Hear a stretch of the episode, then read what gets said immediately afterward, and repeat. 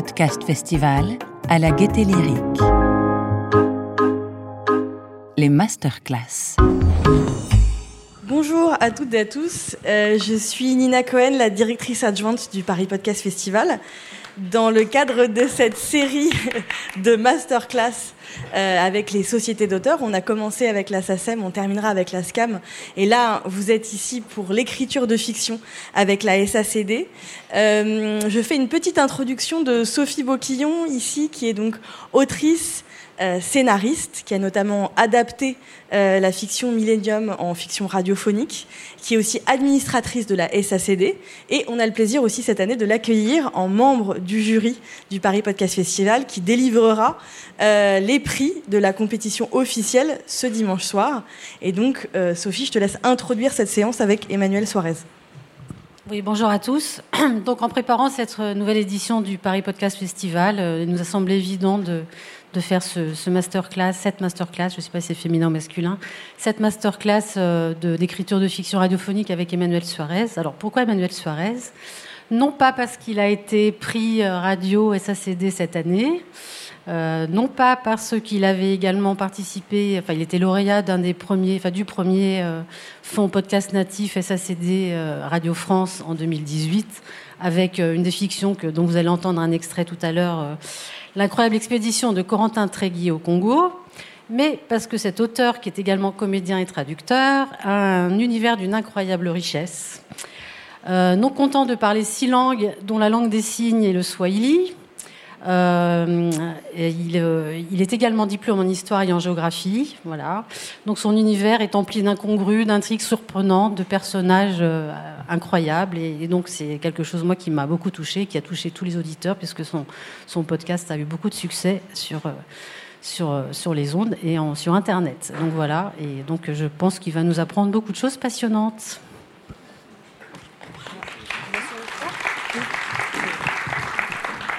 Bonne session. Merci beaucoup. Merci à tous euh, d'être ici. Et puis euh, merci Emmanuel d'accepter l'invitation du Paris Podcast Festival. Ben, merci Evan, Evan Le Bastard, qui va euh, me poser des questions et structurer cette masterclass. Euh, on a eu un, court extrait de ta biographie. Euh, comment tu peux nous expliquer, après euh, ces études d'histoire, tu as été un peu diplomate aussi, tu as, occupé un poste en ambassade, on, y reviendra peut-être. Comment, après tout ça, tu arrives en tant qu'auteur de fiction sonore et donc de podcast? Alors en fait, c'est surtout qu'après ces études un peu sérieuses, on va dire que j'ai été comédien pendant des années. Et euh, j'ai continué à écrire surtout pour le théâtre et surtout pour le jeune public. Et puis je, me suis mis à être recruté à la radio, à Radio France, pour euh, enregistrer comme comédien des fictions radiophoniques. Et j'ai vraiment découvert cet univers, surtout sur France Culture. Et petit à petit, à force d'être euh, comédien dans des rôles plus ou moins importants dans les fictions de France Inter et de France Culture, je me suis rendu compte que c'était un, un, genre littéraire, un style, et pour les comédiens et pour les auteurs que j'adorais pour plein de raisons. Et puis un jour, sur une fiction de France Culture, d'après Fred Vargas, euh, où j'étais comédien, j'ai discuté avec euh, l'un des assistants, et euh, Vivien de Meyer, et je lui ai dit, ah, j'aimerais écrire pour la radio. Et il m'a dit, mais écrit, envoie des propositions, on veut des textes nouveaux, il y a toujours besoin, des trucs de genre. Je dis, moi, je pourrais écrire un western. Il m'a dit, ouais, vas-y, envoie des westerns. Et puis, quelques mois plus tard, c'est Vivien, toujours, qui m'a envoyé, qui m'a relayé ce premier appel à projet euh, Fonds Podcast Natif SAC France Culture. Donc, c'était à l'été 2017, si je me souviens bien. Et euh, souvent, il suffit d'un petit euh, challenge, un petit. je sais pas, une occasion pour, pour se lancer et se dire, bon, bah allons-y. Euh, je vous encourage, pour ceux dans la salle euh, qui ont envie ou qui déjà écrivent euh, des fictions, vraiment vous renseigner sur les appels à projets, que ce soit la SACD, France Culture, d'autres, il y en a sûrement d'autres, parce que au mieux, bah, vous les remportez, vous avez de l'argent pour écrire et une production derrière. Et quand c'est Radio France, c'est une belle, très belle production derrière. Et au pire, et c'est déjà pas mal, vous aurez été obligé de, de, vous concentrer sur ce que vous voulez écrire, d'écrire des notes d'intention, de vous exercer sur un épisode, deux épisodes, trois épisodes. Et donc, il y a déjà une grande partie du travail qui est fait. Donc, ça peut être fastidieux, les appels à projets, mais en fait, c'est vraiment bien. Parce que ça permet bah, d'y aller. Je ne sais pas si Corentin Tréguier aurait, vu le jour s'il si, euh, n'avait pas été sélectionné. Euh, on ne peut pas le dire. Mais en revanche, euh, c'est ça qui m'a, qui m'a vraiment mis le pied à l'étrier Et puis ensuite, bah, l'écriture de Corentin, donc des dix épisodes de Corentin euh, à enchaîner, le travail en vraiment collaboration avec la réalisation, avec la réalisatrice Sophie Haute-Picon, qui m'a vraiment passionné. On a vraiment travaillé ensemble. J'étais invité à l'enregistrement. C'est vraiment quelque chose. Et je me suis dit, bah, c'est ça que je veux faire. J'ai vraiment envie de me consacrer à l'écriture radiophonique. A suivi euh, une commande de France Inter pour l'émission Autant n'importe histoire. Et puis une autre œuvre que j'ai proposée librement et qui a été acceptée par France Culture, qui est devenue un feuilleton, euh, qui s'appelle La Division. Et puis voilà, d'autres, j'espère, à venir. Euh, je pense que vraiment l'écriture radio, enfin on s'est rencontrés quoi. J'écrivais déjà du théâtre et il y, a quand même beaucoup de proximité à mon avis, notamment le fait que c'est dialogué et je crois que j'aime écrire des dialogues. Le fait que je sois comédien peut-être me prédispose à écrire des dialogues, euh, en tout cas à, faire parler des personnages ou à sentir comment les personnages parlent. donc voilà comment j'y suis arrivé. Et alors justement, sur cette écriture, ton écriture, la manière dont tu écris de la fiction radiophonique, euh, ce qui est quand même commun à tes trois créations, tu as parlé d'Autant n'emporte l'histoire, La Division, Corentin Tréguier, c'est cette approche assez littéraire de l'écriture. Par exemple, dans Corentin Tréguier, il y a cette mécanique des lettres, euh, la correspondance euh, écrite, notamment on ressent beaucoup ce style très littéraire chez toi. Tu as, cette approche-là, littéraire, quand tu écris? Bah, Je ne sais pas si j'ai cette approche. enfin, je veux dire, si c'est raisonné. En revanche, oui, ce qui est sûr, c'est que pour moi, la, fiction radiophonique, c'est un genre littéraire, à part entière. Euh, et dans mon approche, euh, je le vois plus comme euh, de la littérature que comme un scénario, par exemple. C'est bizarre, mais ça me fait bizarre quand je lis scénariste. Et en même temps, comme je n'ai pas écrit de scénario de télévision ou de cinéma, je ne peux pas savoir vraiment ce que c'est. Peut-être c'est la même chose. J'ai en effet plus. Je parle de texte. J'envisage les, fictions vraiment comme du texte, comme de la matière littéraire. Je travaille sur la langue, euh, la langue de la narration s'il y en a, des lettres dans Corentin, la langue des personnages, c'est quelque chose qui m'importe beaucoup, comme au théâtre, en fait, qui m'intéresse énormément. Euh, après, ça reste de la production pour l'audiovisuel, donc c'est pas une œuvre qui suffit en soi, comme un, comme un roman. c'est une œuvre collaborative qui va devenir autre chose, qui va être diffusée, qui va toucher un public bah, très large, qui est quand même dans les chiffres plus proche de celui de la télévision que de, que de la plupart des romans, à part les best-sellers ou de la plupart des pièces de théâtre. Donc il y a ce souci-là quand même de parler au plus grand nombre. Mais, euh, mais oui, je crois que je, crois que j'écris euh, de la fiction radiophonique comme euh, oui comme du théâtre ou comme peut-être j'écrirai un jour des romans plus que comme bah, je vais raconter une intrigue et puis et c'est ça qui va être primordial. Je pense que voilà les deux, le, travail sur l'écriture et sur la langue, le style peut-être, je sais pas, c'est un peu prétentieux, mais importe autant. D'accord. Alors je vous propose d'écouter tout de suite notre premier extrait. Ça va nous permettre aussi de parler des choix de narration, ce dont on va parler euh, juste après. Alors, ce que vous allez entendre est extrait de La Division. On est en 1995. On suit l'aventure de Claire Pralin, une historienne qui travaille sur la division Charlemagne, un régiment de Français ayant rejoint la SS en 1944. C'est un extrait du quatrième épisode de La Division. Claire, je vous remercie de repartir à sa recherche. Mais ça m'inquiète que vous fassiez ce voyage toute seule. Mais je suis pas seule. C'est à cet instant précis que je suis venue au monde. Non, non, non, je suis pas née ce jour-là sur la moquette du salon de thé trois mois avant le terme. Mais cette petite phrase de ma mère, qui pour la première fois accueillait la réalité de mon existence, marque à mon sens le début de ma vie. De ce jour, Claire s'est mise à me parler, souvent, une grande partie de la journée. Cela me réveillait parfois. Elle m'appelait Globule. Je ne sais pas pourquoi, puisqu'elle m'a ensuite nommé Thomas et que j'avais déjà presque toutes les caractéristiques physiques d'un humain complet. Tu vois, Globule, en prenant le train, on laisse aucune trace de notre passage. Pas de billet à ton nom, pas d'enregistrement de passeport. Les trains, c'est fait pour les vaches, pour les rêveurs et pour les enquêteurs incognito. L'escale à Hambourg fut brève. Le temps d'assister à quelques tables rondes et de déjeuner longuement avec Anya, Lotte et une poignée d'autres femmes. Je me souviens, je crois, d'une sonate pour voix féminine aux langues et aux accents disparates. Un seul thème, cependant. Les viols innombrables, presque systématiques, de femmes civiles par des soldats des armées de libération. Globule, T'imagines la chape de silence qui pèse sur ces femmes depuis toutes ces années? Comment te reconnaître comme victime quand tes bourreaux sont les héros qui ont sauvé le monde de la folie d'Hitler? Et pour les enfants, comment ne pas douter de tes origines quand tu es né en Allemagne entre novembre 1945 et la fin de l'année 1946 Et ça c'est pareil pour tellement de Françaises, de Belges, de Britanniques. Et personne n'en parle, Globule. C'est un drame qui n'existe pas.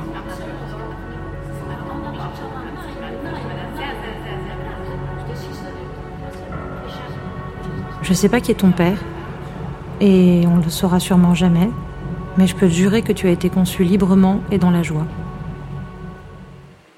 Voilà pour cet extrait de La Division. Euh, ce qui est intéressant ici, on va discuter de cet extrait, mais euh, notamment, il y a tes choix de narration et cette idée du narrateur embryonnaire, puisque je ne sais pas si vous l'avez bien compris, si vous avez déjà écouté la série, ça devait être très clair pour vous, mais euh, c'est l'enfant dans le ventre de sa mère qui sert de narrateur, en tout cas principal à cette histoire. Oui, alors déjà dans cet extrait, vous avez entendu un tout petit peu les acteurs Bernadette Le Sachet au début, et puis surtout Claire Dumas qui joue Claire, et François de Breuer qui fait le narrateur, Thomas. Euh, oui, on, a choisi cet, extrait pour cette question de narration, et aussi parce que euh, je trouve que ça rend bien hommage, euh, on voit vraiment bien le travail de réalisation, comme une fiction radio, surtout je dirais à Radio France, c'est une œuvre à deux, même à plus, mais en tout cas, il y a deux écritures. Il y a l'écriture du texte et il y a l'écriture de la fiction, qui est là l'œuvre de Sophie de Picon et de toute l'équipe technique. Et là, on voit bien la façon dont euh, les ellipses de temps, etc., la transition en dessous, le, fond sonore, les deux fonds sonores, c'est-à-dire la scène de, de salon de thé qui enchaîne avec la narration, qui enchaîne avec le train, le, voyage c'est parti, puis l'escale à Hambourg qui n'est absolument pas matérialisée, mais on entend les femmes dans les langues derrière, et puis à nouveau le train pour partir vers l'Estonie, et ça c'est vraiment un travail euh, euh, sur le temps, sur le temps du, récit de la narration, dont on, auquel on pense quand on écrit, mais qui est vraiment l'œuvre euh, de l'équipe sonore et en particulier la réalisatrice ou du réalisateur. Et je trouve que cet, extrait, il le montre bien. On est vraiment dans de la radio. Donc là, moi, je suis un auteur, j'écris du papier sur le papier, enfin sur l'ordinateur, heureusement quand même. Mais euh, il y a quand même la deuxième partie de l'œuvre, et c'est aussi de l'écriture qui est celle de la réalisation. Euh, oui, alors la, narration, c'est un vrai problème que je me pose. À France Culture, en tout cas, et, je pense que on est très libre de ça. Il n'y a pas de, format. hein, on nous dit pas, bah voilà, il, y a des, émissions dans lesquelles les fictions ont des formats de narration euh, pré-organisés qui fonctionnent très bien, avec un peu de dialogue, de la narration, de la voix intérieure, des choses comme ça, par exemple. Peut-être que ça existe aussi en podcast. À Culture, on- voilà, l'auteur est libre de choisir euh, son mode de narration. Corentin Tréguier entièrement dialogué, avec l'exception des lettres qu'il envoie à sa mère et des lettres aussi des articles que Camille euh, écrit pour son journal. Et euh, sur la division, la, question du narrateur se, posait pour moi. Et puis d'un coup, j'ai eu l'idée de ce narrateur embryonnaire parce que j'ai compris. Ça fait un peu bizarre de dire ça parce que les personnages sont fictifs. Hein, je suis pas fou, je sais que c'est moi qui les ai inventés. Mais parfois, j'ai l'impression qu'ils ils vivent un peu euh, tout seuls quelque part, cachés. Et j'ai compris qu'elle était enceinte, qu'il fallait qu'elle soit enceinte et que cette histoire ne parlait pas que de la division Charlemagne, mais aussi peut-être plus encore euh, des femmes euh, qui ont des enfants sans le désirer. Et, euh, donc d'un coup, la narration s'est imposée parce que d'abord, il y a quand même le, côté omniscient du narrateur, et je trouvais ça, je trouve un peu difficile que les, les personnages principaux se racontent eux-mêmes. En tout cas, moi, ça me vient pas naturellement, une narration à la première personne. Et en revanche, euh, l'omniscience, elle est indispensable si on veut faire avancer le récit. Donc c'était amusant et aussi fantaisiste et aussi euh, un peu euh, délirant de se dire, bah, c'est le- le- l'embryon qui parle. Et puis ça permettait aussi de travailler sur la temporalité, c'est-à-dire d'avoir un personnage en 2020, 2021. euh, C'est-à-dire ce Thomas qui parle, qui est un, voilà, un jeune adulte, qui est joué par François de Breuer, qui est un jeune adulte, et qui nous parle aujourd'hui d'une histoire qui s'est passée en 95 et qui parle elle-même d'une histoire qui s'est passée en 45. Et donc ça, la narration rapportait aussi de la contemporanéité, on va dire du présent, euh, à, cette histoire-là. Je pense que c'est vraiment une question que tous les auteurs de fiction se posent. Qui, qui raconte? Est-ce qu'on comprend tout avec des dialogues? Est-ce qu'on va avoir besoin de travailler sur l'ellipse, sur euh, un point de vue, etc. Et puis euh, le côté du narrateur in utero, de ce lien affectif qu'il avait avec sa mère, m'a permis aussi de, de parler du personnage, de, de l'extérieur un peu. C'est-à-dire pas seulement de révéler le personnage que par les dialogues, ce qui est extrêmement important et intéressant, mais aussi d'avoir un point de vue. À un moment, il dit bah, J'aimerais qu'on juge pas ma mère trop, trop durement. Parce qu'à ce moment-là, bah oui, elle couchait avec des mecs comme ça et, et ça voulait dire autre chose. C'est-à-dire avoir ce petit point de vue aussi euh, humoristique et affectif fort avec le personnage principal. Comme ça, ça m'évite aussi de, de, mettre moi trop d'empathie dans, dans ce personnage et de lui garder ses aspérités, c'est-à-dire quelqu'un qui a un peu de mauvaise foi, qui picole pas mal. Et voilà, le narrateur me permettait aussi d'exprimer un point de vue euh, et aussi une complicité avec le public. Alors tu l'as un peu dit en parlant de la division sur euh, comment tu choisis tes thèmes. C'est-à-dire que là, on parle de la division Charlemagne. A priori, euh, quand on, regarde un peu euh, le scénario de ce podcast, on se dit ça, voilà, ça va parler de la division Charlemagne. Et en fait, il y a beaucoup de thèmes euh, qui se rajoutent par-dessus. Est-ce que tu peux nous expliquer comment tu es venu au thème de la division? Comment tu as construit cette histoire? Oui, alors c'est un peu bizarre. Hein. je pense qu'en fait, c'est un peu comme Claire dans l'histoire quand on part à la recherche de quelque chose, on sait ce qu'on cherche, mais on ne sait jamais ce qu'on va trouver. Et en général, on trouve d'autres choses que ce qu'on a cherché. Et je pense que l'écriture d'une histoire euh, sur le long terme, euh, j'imagine que c'est pareil pour un roman, euh, c'est une recherche et que on y découvre des choses qu'on n'avait pas soupçonné y trouver. Alors la division, la jeunesse, la division, c'est très drôle. Euh, c'est la voix de Bernadette Le Sachet, l'actrice qui joue Thérèse et qui jouait la copine de la mère de Corentin Tréguier dans Corentin Tréguier, donc un rôle finalement secondaire mais qui était très important dans cette fiction, vraiment. Et c'est la voix de Bernadette Le Sachet qui m'a fait inventer Thérèse. Donc en fait, Thérèse est arrivée. C'était une vieille dame au fin fond de la forêt, je ne sais pas pourquoi. Et, euh, et, tout de suite, cette histoire de secret de famille euh, s'est imposée. Et d'un coup, j'ai eu un autre souvenir de quand j'étais en Estonie, il y a très longtemps, que j'étais en effet à l'ambassade de France, mais j'étais euh, stagiaire, j'étais pas diplomate quand même, enfin j'étais stagiaire de diplomate, et euh, où il y avait euh, une légende un peu au consulat qui était qu'il y avait un vieux mec français qui, se serait caché dans la forêt, et il faudrait quand même aller à sa recherche, parce que quand on est un diplomate consul de France, il faut essayer de voir s'il n'y a pas des Français qui sont paumés sur un territoire qui était nouvellement indépendant. Et d'un coup, je me suis dit, bah, c'est ça en fait. Thérèse, elle cherche le mec dans la forêt en Estonie. Et pourquoi? Et d'un coup, cette histoire de Division Charlemagne, qui est un thème euh, voilà, dont j'avais souvent entendu parler, qui est, est, apparu. Et en fait, là où j'ai eu la confirmation que c'était un bon choix, c'est qu'en en fait, on ne sait toujours rien sur la Division Charlemagne. C'est-à-dire qu'au jour d'aujourd'hui, en 2021, il n'y a pas de thèse, il n'y a pas de maîtrise, il n'y a pas de travail universitaire sérieux sur la Division Charlemagne. Donc tout le monde sait un peu des trucs et, pas grand-chose. Ça c'est hyper intéressant et donc je me suis dit, bah voilà, la recherche, le postulat que c'est un, sujet quand même qui est assez troublant et assez important de notre histoire et qui n'est pas du tout euh, de recherche, bah, je vais raconter cette histoire de recherche qui, qui, marche pas. Parce que euh, si mon personnage avait trouvé des trucs, bah, ça saurait aujourd'hui. Donc en effet, elle ne pouvait pas réussir à... Donc à partir de là, en fait, je déroule des trucs. Je déplie des, petits trucs, je déplie. Je, lis, je lis, je me documente énormément. Et puis, petit à petit, qu'est-ce que je fais en me documentant Je ne tombe que sur des histoires de viol, de guerre. Je n'arrête pas de dire des trucs comme ça. De la division Charlemagne, mais pas que. Et même pas beaucoup, même surtout de, des armées américaines, des armées britanniques, de l'armée rouge, bien sûr, de l'armée française euh, résistante, formidable.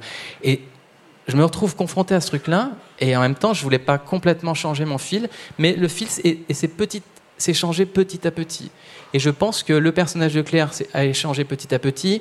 Le fait qu'elle ne sache pas qui est le père de son enfant, que qu'elle ne sache pas qui est son père, euh, il y a cette espèce de thème qui s'impose à toi, et tu déroules le fil. Et je, pense qu'il y a des choses encore que j'ai écrites et je ne suis pas très sûr d'où elles viennent. Et que je. Voilà, ça, se passe quand même pas mal comme ça. Euh, je n'ai pas du tout de plan. Et en général, il ne faudrait pas que je le dise parce que la, la, responsable de la, de la, fiction à France Culture est dans la salle. Mais en général, quand, quand, je, quand je soumets un projet, même Corentin, je ne connais pas la fin. Euh, c'est très rare que je sache où ça va aller. Mais on part avec suffisamment d'éléments pour savoir que ça va aller quelque part. Et euh, il faut faire confiance. Jusqu'à présent, ça marche. Et alors, quelle place euh, prend euh, la recherche historique? Parce que tu fais beaucoup de fiction historique, ou en tout cas où le contexte historique est très important. Ça demande beaucoup de recherche? Oui, oui, oui. Ouais. ça prend, je sais pas, plus de la moitié du temps, je pense. L'autre, on va dire le reste, le tiers restant consiste à regarder les nuages en attendant qu'il y ait des trucs qui viennent, et il reste un petit bout pour écrire. Et en général, enfin ça se passe comme ça chez moi, j'écris très vite quand c'est prêt. Donc je prends du retard, je, je- je pense que je prends du retard, j'ai peur, je, je me dis qu'il n'y a rien, que, hein. et à un moment c'est prêt et ça vient et l'écriture en soi va vite. Mais parce que le travail de recherche euh, s'est décanté, euh, je lis des choses inutiles, je lis des choses euh, que j'écris, que je relis pas, euh, comme tout le monde. En revanche, en ce qui concerne la dimension historique, je souhaite, enfin, vraiment, je fais attention à ce qu'il n'y ait aucune approximation, aucune erreur possible. Et s'il y en a une possible, j'essaye de faire en sorte que que c'est une, enfin que ce soit clair, que je suis pas sûr de mon coup et que donc c'est une suggestion et que ça peut ne pas être vrai. Euh, c'est vraiment, à mon avis, extrêmement important quand on écrit de la fiction historique. Les gens sont très sensibles à ça. Il y a eu un article il n'y a pas longtemps et, euh, sur la division, il y a eu des tweets, et un sous-tweet sur les tweets, il y a des gens qui disent Ouais, mais non, il faut pas appeler ça comme ça, parce qu'en 43, ça s'appelait pas comme ça et tout. Que les gens, je comprends, sont très sensibles à la justesse des faits historiques. Après, l'histoire, c'est pas une science exacte. Je crois qu'il n'y a pas de science exacte d'ailleurs, Euh, c'est subjectif de toute façon, mais le travail euh, de fiction historique nécessite vraiment une documentation euh, absolument impeccable. euh. Voilà, donc j'essaye de le faire et ça prend beaucoup de temps, mais c'est aussi euh, pendant ce moment-là que l'histoire se dessine. Tu peux expliquer ce tropisme pour les fictions historiques? Est-ce que c'est quelque chose qu'on te demande? Tu es euh, identifié comme un auteur de fiction historique ou c'est vraiment toi, personnellement, c'est des...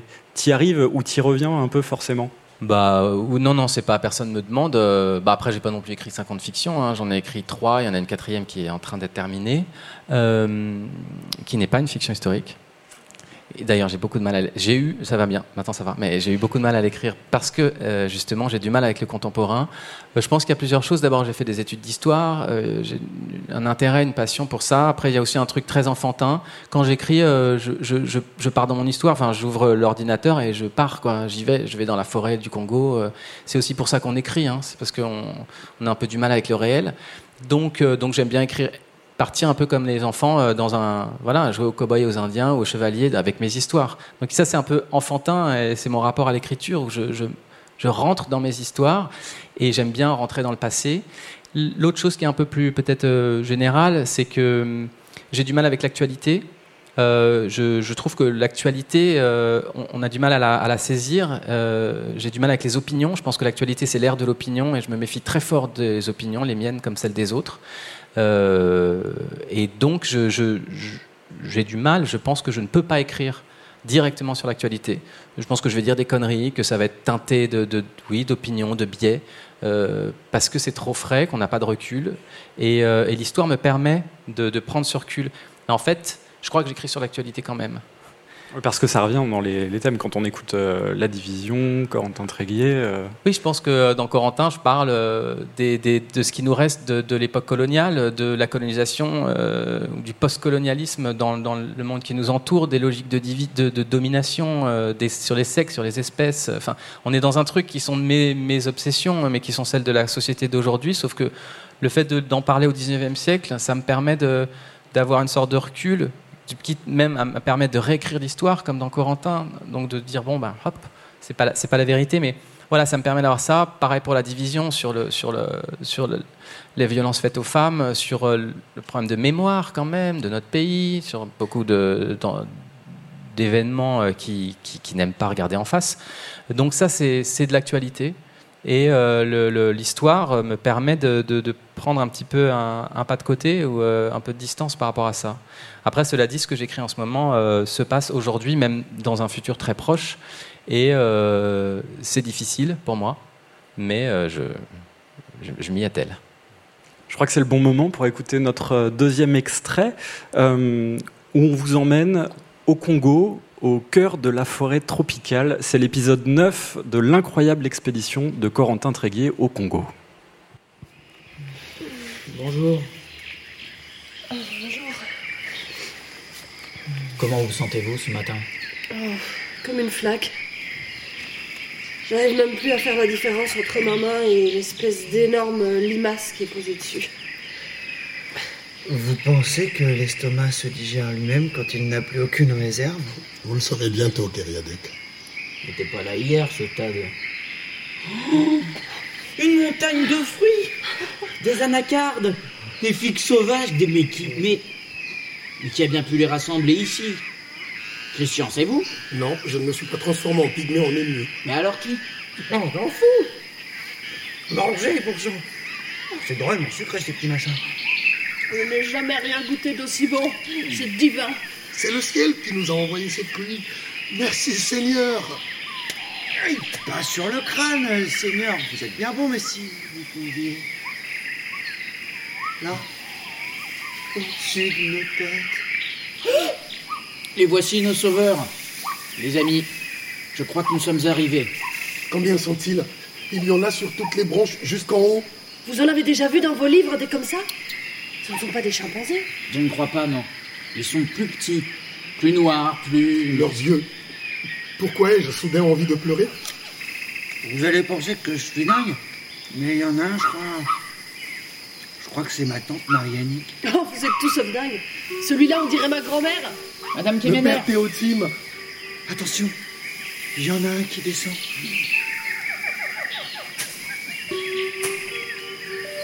Il vient vers nous. Ne faites pas de mouvements brusques. Regardez-le tranquillement.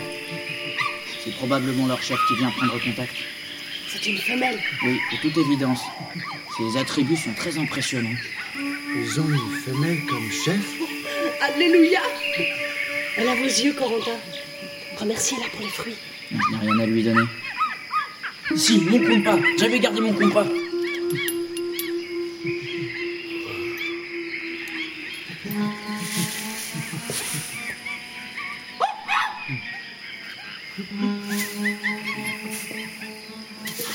Les autres s'approchent maintenant. Je crois que nous avons réussi l'examen de passage. Ces deux-là sont des nains. Et ils ont l'air très, très heureux de nous voir. Je sens que je vais me plaire aussi.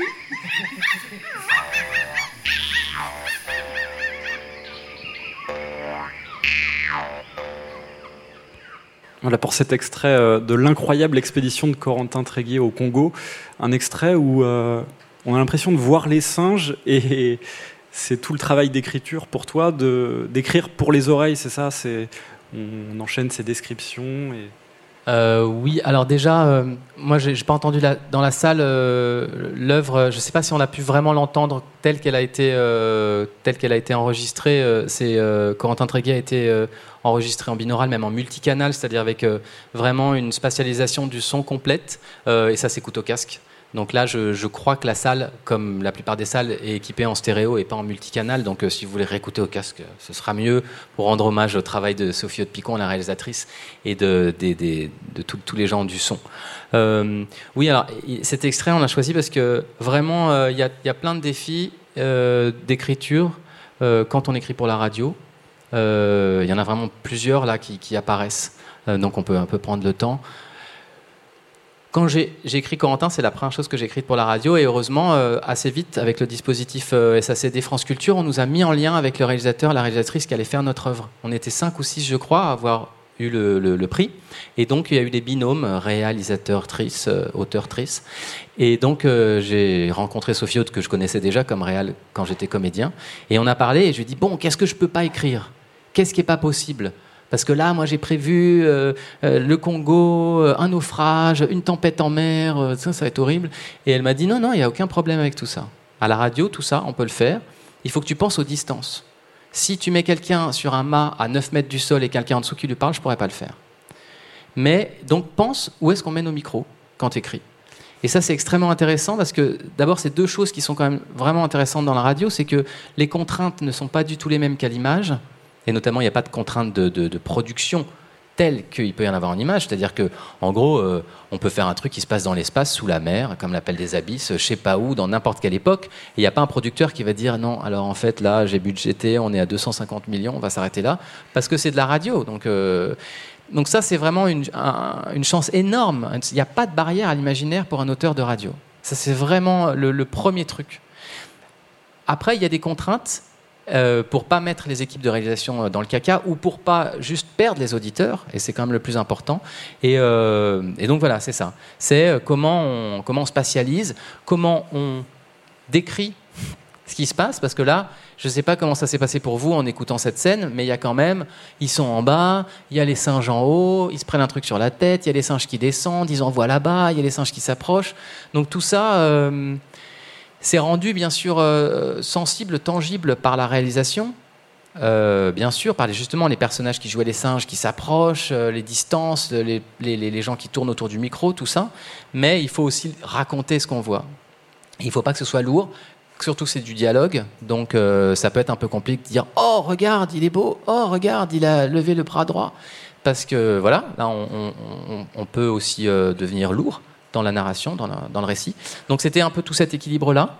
Et, euh, je trouve qu'on on entend là, et parfois, en réécoutant, je me dis, bah tiens, là, j'aurais dû le dire autrement, parce que je suis pas sûr que les gens comprennent ce qui est en train de se passer, malgré tout le travail de réal. Et parfois, je me dis, bah on entend bien. Et le, troisième truc qui est assez anecdotique, mais qui est quand même bien dans cet extrait, c'est les singes. Et euh, il faut quand même que je parle des singes dans Corentin, parce que euh, c'était un vrai, un vrai sujet. Alors au départ, les singes devaient être presque plus importants qu'ils n'ont été au final. C'était des personnages presque centraux de l'histoire, et petit à petit, je me suis rendu compte que je voulais parler des humains, que les singes euh, euh, auraient droit à une autre fiction. Et, euh, et donc, ils sont là, ils apparaissent dans quelques petits moments. Mais en même temps, je voulais qu'il y ait quelque chose qui se passe avec cette rencontre, et je voulais surtout qu'ils parlent bien. Donc j'avais beaucoup lu des choses sur les bonobos, beaucoup, et j'étais sou- souvent tombé sur des textes de France Deval, qui est un primatologue star que beaucoup de gens connaissent, qui est néerlandais. Et j'ai écrit à France Deval aux États-Unis dans sa fac, et j'ai eu une réponse une, heure plus tard. C'est quand même incroyable, on écrit à quelqu'un qui est mondialement célèbre, et puis il vous répond une heure plus tard. Et je lui ai demandé des sons de bonobos, si je pouvais un peu avoir des trucs sur la langue des bonobos. Et il nous a envoyé des tonnes de sons pris dans ces, dans ces laboratoires ou dans, dans la nature avec des, assistants ou des assistantes qui, qui traduisaient le bonobo. Donc on a eu des heures avec Sophie de Picon de, de ça, donc c'était assez drôle. Ça devenait par exemple Angry Hooting, Happy Hooting, comme ça pendant des heures. C'était génial. Moi je crois que je vais passer en boucle. Et, euh, et donc Sophie Aude a décidé de faire jouer les singes par des actrices. Euh, qui sont d'ailleurs des comédiennes de la, de la troupe des chiens de Navarre, pour ceux qui connaissent. Donc ils n'ont peur de rien, vu qu'elles font des trucs incroyables sur scène.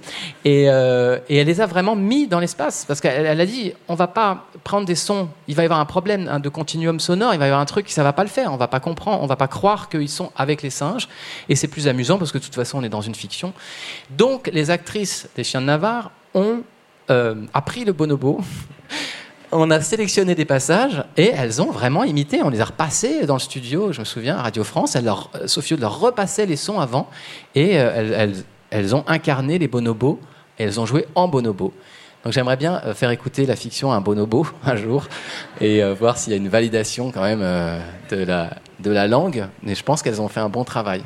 Et ça, c'est la fi- Il y a qu'à la radio qu'on peut, euh, qu'on peut faire des trucs comme ça? Ouais, et c'est euh, frappant dans Corentin Tréguier, ce gros travail autour du bruitage, enfin, ce côté immersif complètement. Alors, c'est peut-être un petit peu moins euh, ton travail, quoique tu dois écrire quand même en pensant à tout cet univers-là, tu l'as expliqué, mais il y a un gros travail de bruitage. Bah oui, oui, ça c'est vraiment ce qui est génial à la radio. Euh, euh, là, le, bruiteur, c'est Bertrand Amiel, qui est vraiment un des grands bruiteurs de fiction de la maison de la radio. Il y a Elodie Fiat aussi, il y en a d'autres. Euh, c'est des gens, lui, c'est une oreille vivante. Euh, il travaille sur le bruitage, mais même sur la spatialisation sonore. Sou- souvent, il intervient en disant Ah, ah, je pense qu'ils vont pas comprendre, euh, ils vont croire qu'il arrive par là alors qu'il arrive par là. Et on retravaille avec lui. Et puis, c'est de l'artisanat magnifique. C'est-à-dire que l'anecdote, bon, par exemple, là, les feuilles, les feuilles, ils marchaient autour des, acteurs avec des, bobines de, pellicules de, de ou de caméras ou de- de- d'appareils photo des années. Et donc, ils, ils les pellicules pour, euh, en même temps que les pas, pour rajouter la feuille un peu molle. Je suis sûr que si ça avait été de la feuille sèche, il aurait changé de nature de pellicule parce que c'est pas le même son. Donc voilà, il y a, ce travail-là qui est magnifique pour le, bateau à vapeur. euh, il a inventé d'un coup, il a eu une idée, il nous a fait écouter. Il a enlevé deux pales de ventilateur, il a mis le ventilateur dans le, piano à queue qui était dans le studio, et d'un coup, on a eu le ventilateur, le moteur, le bois, les cordes du piano. Enfin, c'était incroyable. Donc ça, c'est leur travail. Et le mien, c'est de penser son quand je décris les scènes. C'est-à-dire que par rapport au théâtre, où je vais ouvrir une scène où, si j'écrivais pour la, pour la, pour l'image, en disant, voilà, un salon comme dans Les Méchants, dans la division, euh, au lieu de dire euh, un salon euh, à l'arrière d'un club machin, je, je, je, décris la moquette, les, les, tissus épais, la musique de fond, c'est-à-dire les ambiances sonores auxquelles je pense. Après, la, la réalisation, la réalisatrice, évidemment, a cette part de créativité euh, qui est de choisir le son, la musique, euh, etc. Est-ce qu'on peut dire un mot sur euh, la suite pour Corentin Tréguier, qui, qui est une œuvre qui va avoir une nouvelle vie, c'est ça? Bah oui, oui. Alors c'est comme quoi les, les, podcasts et la fiction radio ne fait que commencer son, son heure de gloire. Corentin Tréguier va. Enfin, je viens de signer l'adaptation de Corentin Tréguier en bande dessinée. Euh, ça a été un projet un peu dès le début, mais euh, ça a été long et donc ça se fait. J'ai pas le droit encore de dire l'éditeur, euh, mais ce sera en début 2023. Et ce que je peux dire, ce qui est assez drôle, c'est que le dessinateur est belge, ce qui est tout à fait logique. Donc pour l'instant, on n'a pas encore engagé de, bonobo, mais il faudrait, faudrait qu'il y ait quand même au moins une trace de bonobo, comme ça on aurait toute l'histoire dans l'histoire. donc voilà, c'est amusant parce que c'est une œuvre sonore qui inspire un désir d'image. Euh, et, euh, et le, dessinateur euh, a dit mais c'est de la BD pour moi c'est de la BD de, de, quand j'entends ça je vois tout ce qui se passe et que j'ai à dessiner ouais. Hmm. On va suivre ça évidemment avec beaucoup d'attention. un mot sur le travail en longueur, la série en longueur, parce que la division c'est presque 2h30, Corentin Tréguier aussi. C'est important pour toi de pouvoir installer un récit dans la longueur? Euh, oui, je crois. Je crois que je serais euh, bien embêté d'écrire euh, des choses courtes. après, je sais pas pourquoi. Je crois qu'il y a dans tout ce que j'écris des voyages. Et le voyage, c'est par définition long et lent.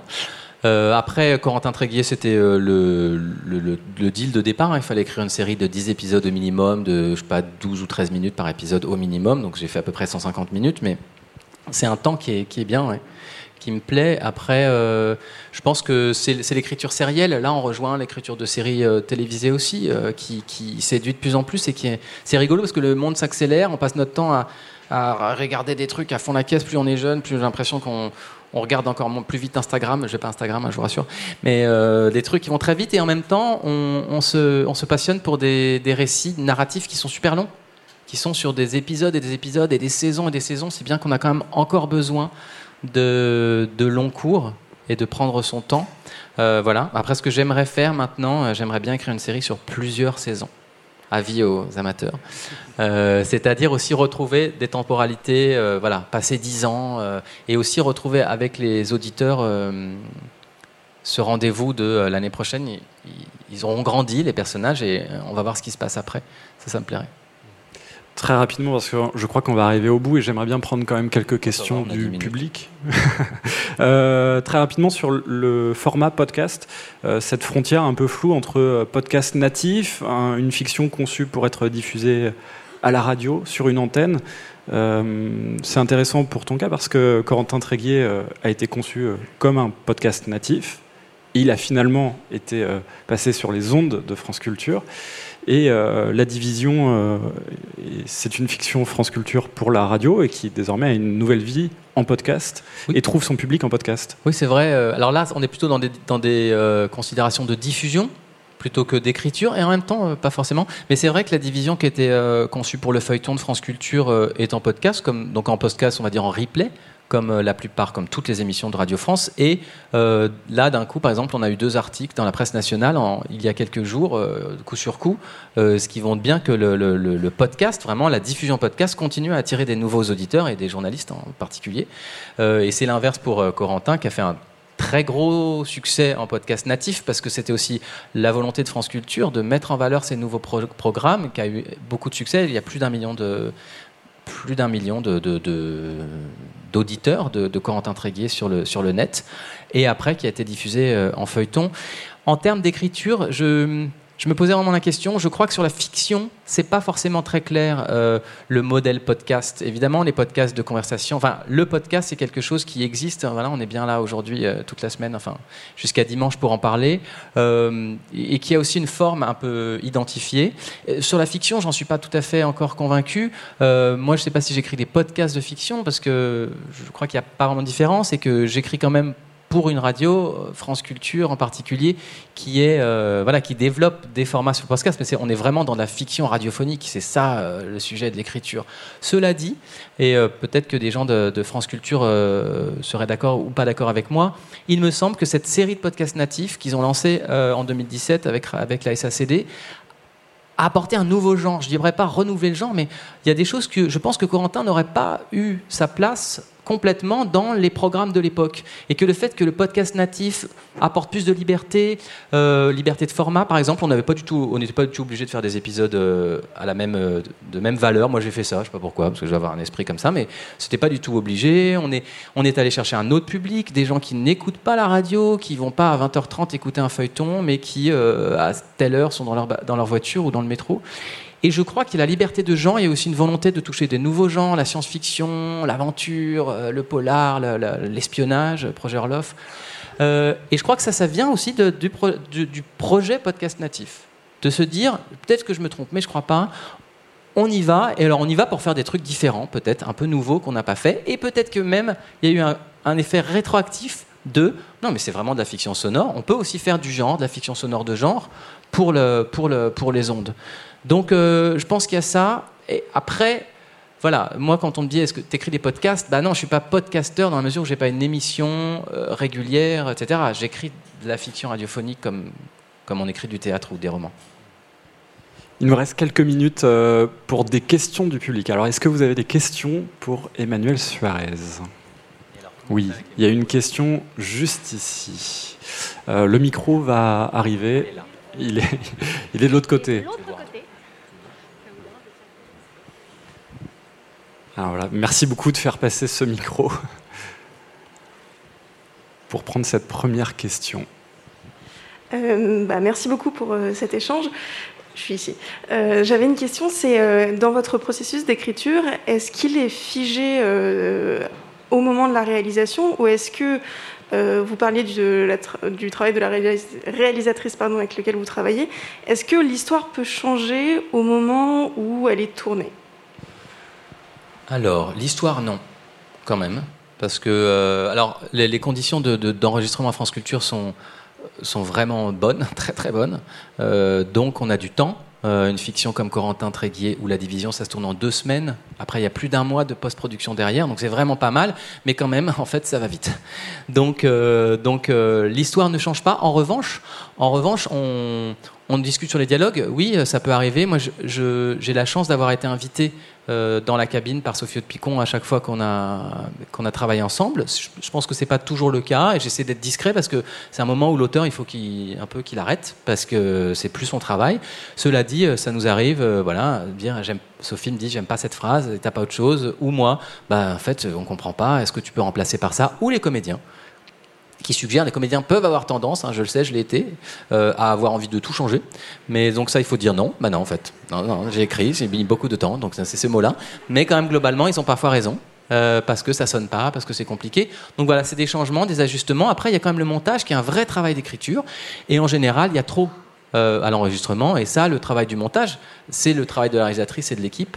Et ça, ils le font tout seuls. C'est-à-dire que là, ils viennent pas me demander mon avis euh, sur ce, est-ce qu'on peut couper ça, est-ce qu'on peut couper ça. C'est, un travail qui aussi re- reforme un petit peu euh, l'œuvre en dernier lieu et qui sera vraiment le dernier jet, le dernier, la dernière trait de pinceau sur, la, sur la fiction.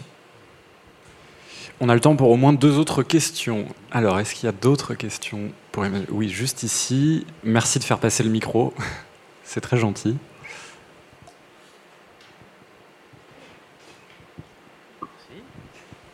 Oui, vous, ne- n'interprétez pas vous-même vos fictions.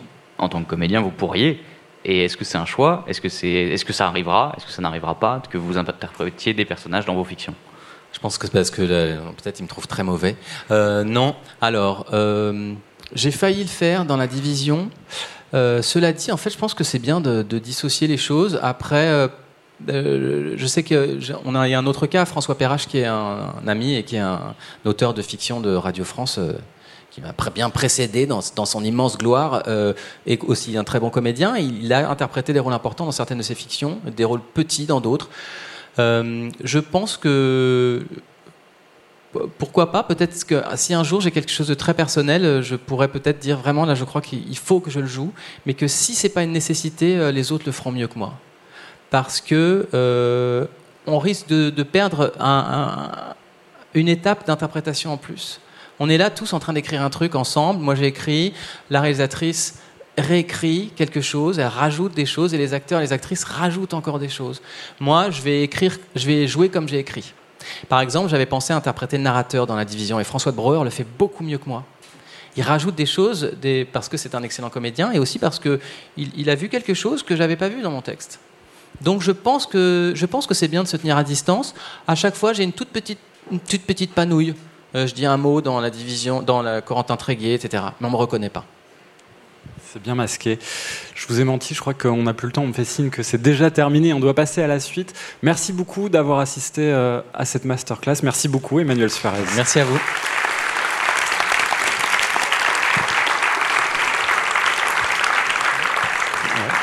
Et on va laisser la scène à la SACD, euh, la Société des auteurs, à Roswell Agodjro et Valérie Charlet.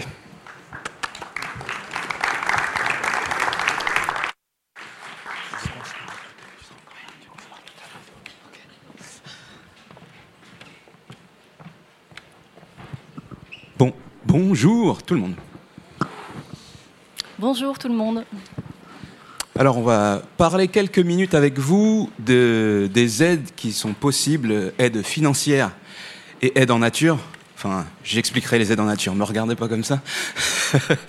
et aussi les, les choses à voir quand on a un contrat en tant qu'auteur de podcast. Donc euh, Valérie, elle est juriste, moi je suis responsable de la création numérique. On a des bureaux pas trop loin les uns des autres. On fait euh, partie de la direction de l'audiovisuel, du cinéma et de la création numérique au sein de la SACD. Première question, qui a déjà entendu parler de la SACD par levage de main? Wow, quand même Ça fait plaisir. Euh, et euh, qui n'en a jamais entendu parler? On va faire un, Il y en a moins. Ouais. On va faire un petit résumé pour que- qu'on soit tous euh, au diapason. Alors, la SACD, c'est une société d'auteurs qui est dans plein de disciplines, euh, spectacle vivant et audiovisuel. Donc, il peut y avoir, euh, je sais pas, Muriel Robin, Cyprien, Blanche Gardin, que des gens bien. Euh, donc, ça peut être sur YouTube, au théâtre, en audiovisuel, et notamment le podcast. Donc, le premier métier de la SACD, c'est de gérer les droits. Donc prendre de l'argent là où ça a été diffusé et ensuite le répartir aux auteurs. Je, je dis moins avec des mots de juriste, mais je le dis sous le contrôle de Valérie. Tout va bien. Et euh, donc c'est ce qu'on fait. Donc pour le podcast, il n'y a pas encore beaucoup de contrats pour l'instant, mais ça arrive. Et ce que la SACD fait, comme il n'y a pas beaucoup de contrats pour l'instant, c'est qu'on a accéléré sur le côté des aides dont je vais vous parler. Parce que euh, le but c'est de la SACD, c'est quand même que les auteurs puissent créer et vivre de leur création. Donc, euh, quand il n'y a pas beaucoup d'argent, on essaye de faire des choses pour les aider à créer, tout simplement. Est-ce que c'est clair? Oui. Merci. Donc, euh, justement, euh, il y avait Emmanuel tout à l'heure. Donc, je parlais d'une des premières aides qui a été créée pour le podcast. Donc, elle s'appelait à l'époque Fonds Podcast Native et elle s'appelle Fonds Podcast Originaux SACD France Culture. Marlise Valériane, c'est bien ça? Ok. Et donc ça, c'est en association avec France Culture et euh, elle n'a pas lieu tous les ans et le but, c'est de produire des fictions sonores, donc podcasts natives, comme, euh, comme celle que Emmanuel a faite, euh, et comme Astadente, on a parlé aussi de l'appel des abysses, ou le projet Orloff, si vous avez entendu parler de celle-ci. Et le but, c'est vraiment de un, appel à projet ouvert gratuit. Il faut préciser aussi parce que des fois, il y a des appels à projets qui sont payants. Et euh, il y a un jury qui se réunit, il sélectionne cinq projets. Et après, euh, ils, sont, ils rentrent en production et voire diffusés en fonction de, de, la dimension artistique, de comment ça s'est passé. Après, c'est France Culture qui gère ce côté-là. Mais vous avez littéralement de l'argent pour écrire, pour produire ce, ces podcasts. Donc, je pense qu'il y en aura un peut-être l'année prochaine. Sûrement. Oui, on me dit oui devant. Et vous pouvez voir tout ça sur le site de la SACD. Euh, en ce moment, euh, aujourd'hui, un qui est déjà ouvert, c'est celui de l'association Beaumarchais. Donc c'est une aide aux fictions sonores, donc fiction radio ou podcast, c'est une aide à l'écriture, donc c'est littéralement euh, de l'argent versé sur le compte des auteurs pour qu'ils puissent écrire. C'est aussi simple que ça. Euh, donc il y a, faut que ce soit de la fiction, mais ça peut être un unitaire, une série, euh, des chroniques. Et c'est sur le même principe. euh, Il y a un jury qui se réunit, c'est toujours gratuit. Vous n'êtes pas obligé d'avoir écrit, bien sûr, la fiction parce que l'argent, ça va être, il va être pour ça. Et euh, si vous avez déjà écrit, euh, faut pas le dire, je pense. Ça reste entre nous. Ah non, c'est peut-être sur Facebook. Coucou. Ça reste entre nous aussi. Mais euh, le but, c'est vraiment vous donner de l'argent pour écrire, parce que je sais que, et c'est le cas de plein d'auteurs, des fois on, on peut en vivre, des fois on a un métier à côté, et pour dégager du temps, ça peut être compliqué. Donc c'est de l'argent, vous pouvez dire euh, un, je sais pas, un congé sans solde, ou euh, un peu moins d'intermittence, ou prendre des congés. euh, allez, faut que je change de région, j'ai souvent la même. Allez dans la Sarthe, parce que c'est là où j'habite. Prendre une petite maison avec euh, votre co-auteur, votre co-autrice, et écrire euh, votre série. L'argent sert à ça. Donc c'est pour les auteurs émergents qui n'ont pas fait plus d'une œuvre de podcast diffusée, mais sinon c'est ouvert à tout le monde et on n'y a le droit qu'une fois. C'est vraiment euh, le coup de pouce pour euh, vous pour booster, euh, avoir un projet fini, pour démarcher éventuellement des producteurs, l'autoproduire si vous le voulez. Enfin après tout est libre. hein. Il n'y a pas de il n'y a pas de conditions pour euh, la production après. C'est vraiment, c'est juste que l'argent, c'est pour que vous écriviez et, pour remplir le frigo pendant que vous écrivez, quoi, tout simplement. C'est clair. De toute façon, il y aura des questions à la fin si vous avez des questions là-dessus. Euh, Notez-les ou pas, s'il y en a trop. Mais euh, on pourra en parler juste à la fin. Il y aura 10 minutes consacrées à ça. Euh, je vais encore parler d'une aide et après on va parler avec Valérie de ce qui se passe quand on a le premier contrat. Donc, une autre aide qui est qui a été lancée hier. On est bien le 15 octobre, oui. Donc c'était bien hier. Donc c'est Sounds of New York. Donc ça c'est euh, alors c'est pas la SACD seule, donc c'est à l'initiative aussi de de l'ambassade, enfin c'est le ministère techniquement, mais en fait le nom était trop long, donc moi je dis l'ambassade. Et euh, on le fait avec, euh, bien, il y a la SACD, il y a l'INA, Spotify, Paradiso, et j'ai oublié quelqu'un? Non, je pense que c'est tout. Sinon mes excuses. Et euh, ce projet-là, c'est, alors moi je le résume comme ça, mais c'est comme si vous faisiez un peu une sorte d'Erasmus à New York pendant huit jours pour échanger avec euh, des auteurs et des producteurs et euh, enfin tout l'écosystème du podcast américain. Donc c'est vraiment peut-être vous allez avoir des correspondants, vous pourrez vous échanger des lettres et tout ensuite, je ne sais pas. Mais le principe c'est vraiment d'avoir cet échange parce que il y a deux manières de créer différentes et des fois c'est bien de confronter comment chacun fait pour que euh, tout le monde en ressorte grandi. Donc cet appel à projet, il est réservé aux gens qui ont déjà fait une œuvre euh, produite et diffusée, mais après euh, sur plein de canaux différents. Vous n'êtes pas obligé de l'avoir fait avec France Culture. C'est vraiment, il faut que vous ayez déjà réalisé quelque chose. Et il est jusqu'au 26 novembre, minuit. Je reviens en arrière, l'aide Beaumarchais, c'est jusqu'au 8 novembre, 18h. Parce que nous, on le fait en direct et eux sont à New York, donc 23h minuit heure française, ils seront encore au bureau. Alors que à la SACD, ce n'est pas possible. C'est peut-être d'arriver à des gens, mais j'espère que ça ne nous arrivera pas. Donc voilà les deux aides en vigueur euh, en ce moment. Euh, celle de avec France Culture l'année prochaine. Et euh, admettons, vous êtes lauréat d'une de ces bourses. Vous avez écrit votre projet et quelqu'un, un producteur, vous propose un contrat. Et là, vous frappez à la porte de Valérie. Bonjour Valérie. Bonjour Ross. Euh, alors je voulais simplement faire un petit rappel. On dit euh, souvent, euh, on dit l'œuvre podcast. En fait, le podcast c'est un mode de diffusion et au départ c'est une œuvre sonore, une œuvre sonore un peu particulière, mais c'est une œuvre sonore qui bénéficie d'une protection, comme toute création originale, hein, qui bénéficie d'une protection automatique dès sa création. On dit d'ailleurs que le droit d'auteur naît sur la tête de l'auteur, donc sans formalité particulière, l'œuvre est protégeable. Euh, alors ça, c'est une vision un petit peu romantique du droit d'auteur. Dans la vraie vie, ça se passe pas toujours comme ça. Euh, mais il est bon d'être romantique de temps en temps. Euh, l'exploitation, en revanche, de, cette œuvre sonore suppose la signature d'un contrat entre l'auteur et le producteur.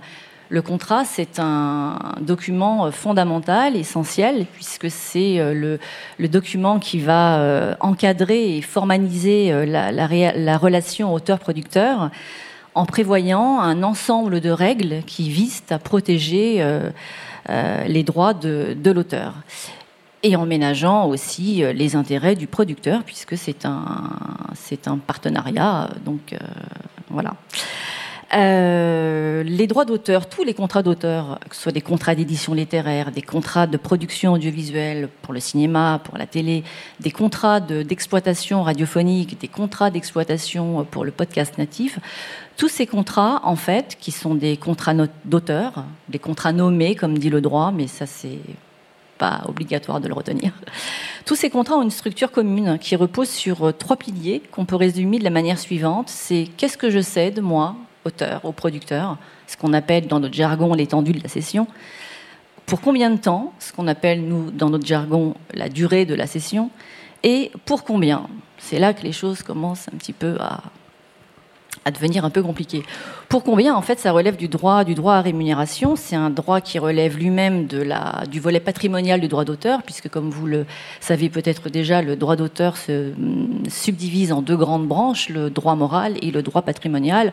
Aujourd'hui, on ne va parler que du droit patrimonial, qui est en fait euh, qu'on appelle aussi le droit pécuniaire. C'est un droit à rémunération et euh, concrètement, c'est une, la, matéri la matérialisation pardon, de la vocation de l'auteur à tirer euh, profit euh, de l'exploitation de son œuvre. Mais comment Parce que ces trois parties, souvent dans les contrats, il y a des mots techniques qu'on qu'on connaît pas forcément, qui peuvent nous faire peur parce que des fois on nous dit faut j'aurais besoin du contrat dans une semaine et tout. Et comment on fait quand on comprend pas tout bah, Quand on comprend pas tout, euh, vous pouvez appeler la SACD.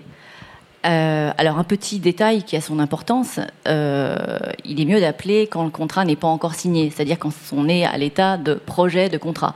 Parce qu'il y a des fois des auteurs qui nous appellent en disant, tout à la fin de la conversation que j'ai avec eux, ah mais de toute façon c'est déjà signé. Bon, bah ce sera bien pour le prochain contrat, mais là quand c'est signé, c'est signé et voilà. La signature, c'est le consentement. Donc, c'est à moins d'être très ami avec son producteur ou d'avoir un producteur très compréhensif, ce sont des choses qui arrivent aussi. Euh, donc, dans la pratique contractuelle, en fait, euh, il est nécessaire d'accorder une vigilance euh, très particulière à ces trois points que j'ai cités, c'est-à-dire qu'est-ce que je cède, l'étendue de la session, pour combien de temps, la durée de la session et pour combien. Euh, il faut rappeler qu'en droit d'auteur n'est cédé que ce qui est que ce expressément, que, ce qui est expressément cédé. La cession, ça c'est l'article du Code de la propriété intellectuelle qui le rappelle très clairement, l'article L131.3, vous n'êtes pas du tout obligé de retenir euh, ce chiffre. Euh, le droit d'auteur dit que la cession doit être expresse et sans équivoque. Ça veut dire que quelqu'un qui lit le contrat doit pouvoir comprendre quel droit l'auteur a euh, cédé au producteur. Et s'il y a un doute sur l'étendue de la durée de ces droits, euh, les juges, quand on en arrive à porter euh, un litige qui naîtrait de ce doute devant les juridictions, les juges ont une euh, très grande tendance à l'interpréter de manière restrictive euh, dans le cadre de la protection des intérêts de l'auteur, puisque dans un contrat d'auteur, la partie la plus faible, c'est l'auteur. C'est aussi une vision très romantique du droit d'auteur. C'est le droit d'auteur français et aussi un peu européen. Euh... Mais ça veut dire que si on me, je suis dans la peau d'un auteur de podcast, c'est-à-dire que si euh, je cède les droits et qu'il n'y a pas précisé, par exemple, les droits de suite, c'est-à-dire que si ce n'est pas écrit, je ne les ai pas cédés. Ça n'est pas cédé. Ça n'est pas cédé. Cela dit, euh, la pratique contractuelle montre qu'il euh, vaut mieux être vigilant et qu'il vaut mieux renforcer le caractère express de cette session, euh, quitte à enfoncer des portes ouvertes. Et dans cet esprit, tous les modèles de contrat euh, d'auteur de la SACD que vous trouverez d'ailleurs sur notre site internet, et bientôt il y aura un modèle de contrat podcast, il est presque prêt, mais donc il va bientôt être publié sur le site, donc vous pourrez euh, le télécharger tout à fait librement. Euh, dans, cet esprit, il y a une préconisation euh, de la SACD et qu'on retrouve dans les modèles de contrat que la SACD euh, propose, qui est de prévoir ce qu'on appelle une clause de droit réservé. La clause de droit réservé, réservé pardon, comme son nom l'indique, c'est une clause qui liste de manière non exhaustive, puisque ce qui n'est pas expressément cédé ne l'est pas. Donc c'est une clause qui, liste de manière non exhaustive tous les droits que l'auteur n'a... euh, euh, non, pas tous les droits, qui liste les- les principaux droits que l'auteur n'a pas cédés. Euh, dans la petite expérience que j'ai de la lecture des quelques contrats euh, de podcast que, que, les auteurs m'envoient, enfin les projets de contrats, euh, il y a quelque chose que je vois assez, enfin, assez, assez régulièrement, c'est que souvent la session est très large.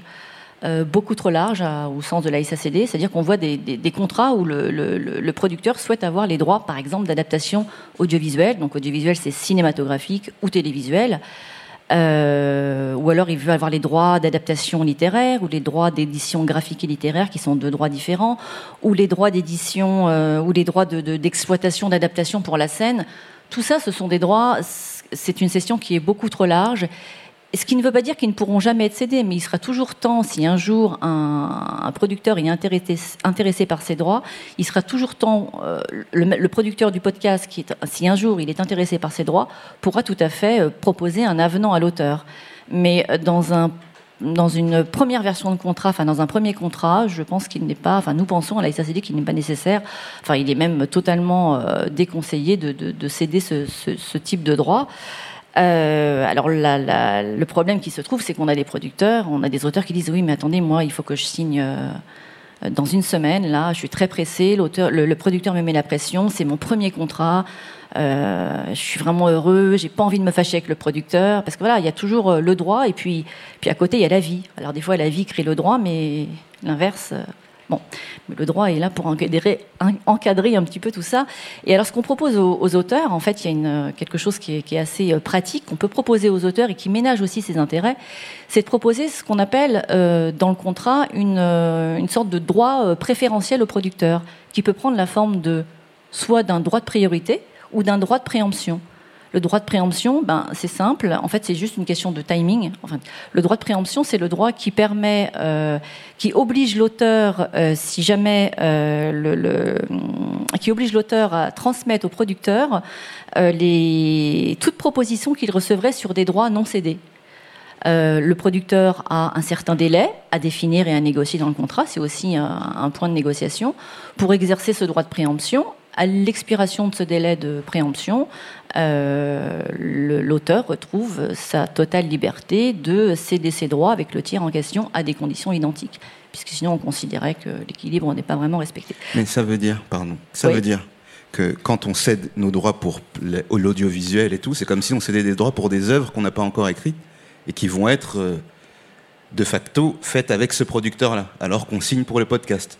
Si on lui laisse l'audiovisuel, Non, parce que justement, on, ne, on ne cède, on ne cède pas. Le droit de priorité et le droit de préférence, ça n'est pas une cession. C'est justement pour, euh, c'est euh, c'est pour permettre à l'auteur de garder la maîtrise des exploitations éventuelles dont son œuvre pourrait faire l'objet si, si il le souhaite, mais qu'il n'a pas cédé.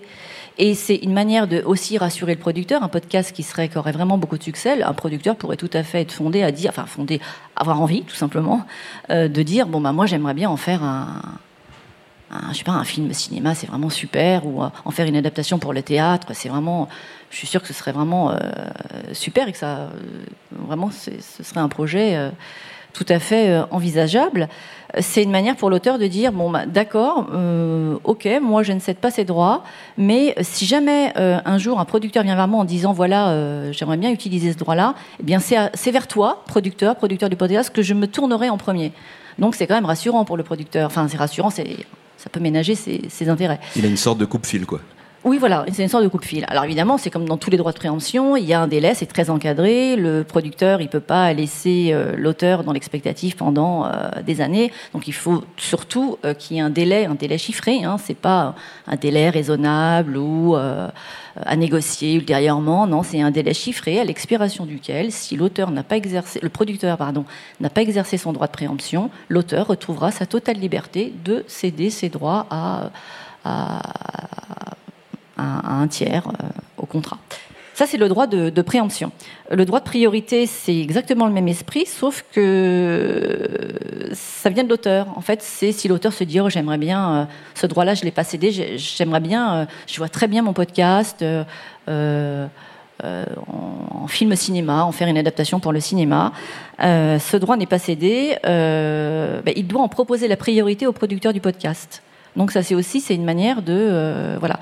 Donc en fait plutôt que de dire non il n'est en fait il faut trouver une solution intermédiaire plutôt que de dire et ménager aussi euh, euh, garder de bonnes relations avec le producteur parce que sans producteur les œuvres ne vivent pas non plus et ne peuvent pas être ne peuvent pas ben, circuler et, en fait l'idée c'est que le- c'est que le producteur puisse se dire bon ben voilà tout n'est pas fermé si un jour euh, on, a des propositions par euh, j'ai une proposition où j'ai envie j'ai le financement j'ai les moyens j'ai trouvé un scénariste j'ai quelqu'un qui pourrait adapter euh, j'ai trouvé un réalisateur enfin bref Rien n'est fermé. Je, L'auteur, si, lui reçoit une, une proposition, il me la proposera en premier. Et l'auteur, s'il a envie de céder ce droit et qu'il reçoit une proposition aussi, il est obligé de la proposer au producteur.